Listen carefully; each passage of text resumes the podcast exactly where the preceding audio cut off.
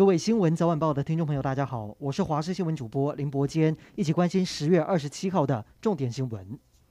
今天本土个案和死亡个案都加零。好消息是，指挥中心估计月底前希望达标的疫苗涵盖率目标，第一剂七成，第二剂三成，很有机会在明天就可以提前达标。另外，今天上午日本第六度赠送 AZ 疫苗，这一批一共有三十万剂。指挥中心除了表示感谢，也预计提供给在台湾的日侨来施打。不过，昨天临时加开两批疫苗预约，也被地方抱怨时间太过仓促。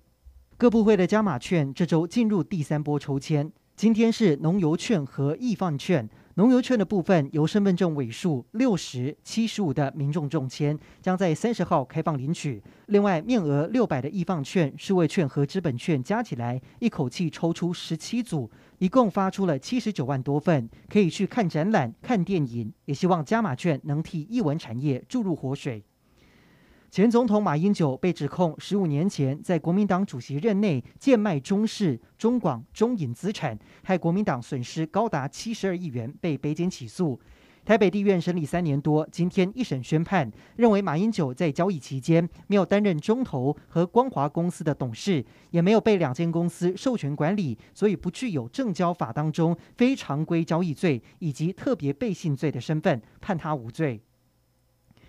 民进党今天召开疫情后的第一场实体中执会，主席蔡英文会前发表谈话，焦点都在十二月十八号要登场的四项公投，针对藻礁、反莱猪、重启核四，还有公投绑大选等主题，蔡英文一一定调执政党的立场，也宣布从这周六开始启动地方宣传列车，第一站要开进桃园的中央大学，要合体行政院长苏贞昌跟民众沟通，全力阻止公投变恶斗。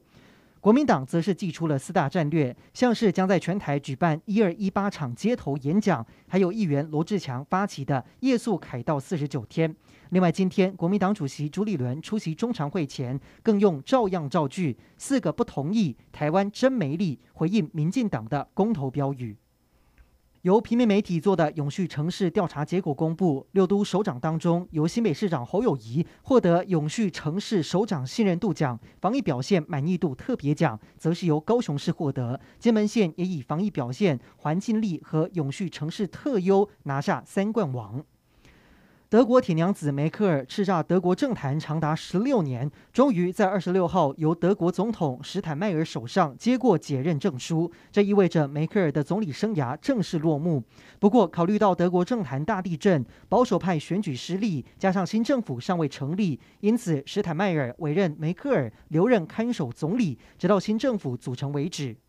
美国五角大厦主管国防政策的国防部次长卡尔在出席参议院军事委员会的听证会时表示，阿富汗境内的恐怖组织 ISIS-K 呼罗珊伊斯兰国最快可能在六个月内对美国本土发动恐怖袭击。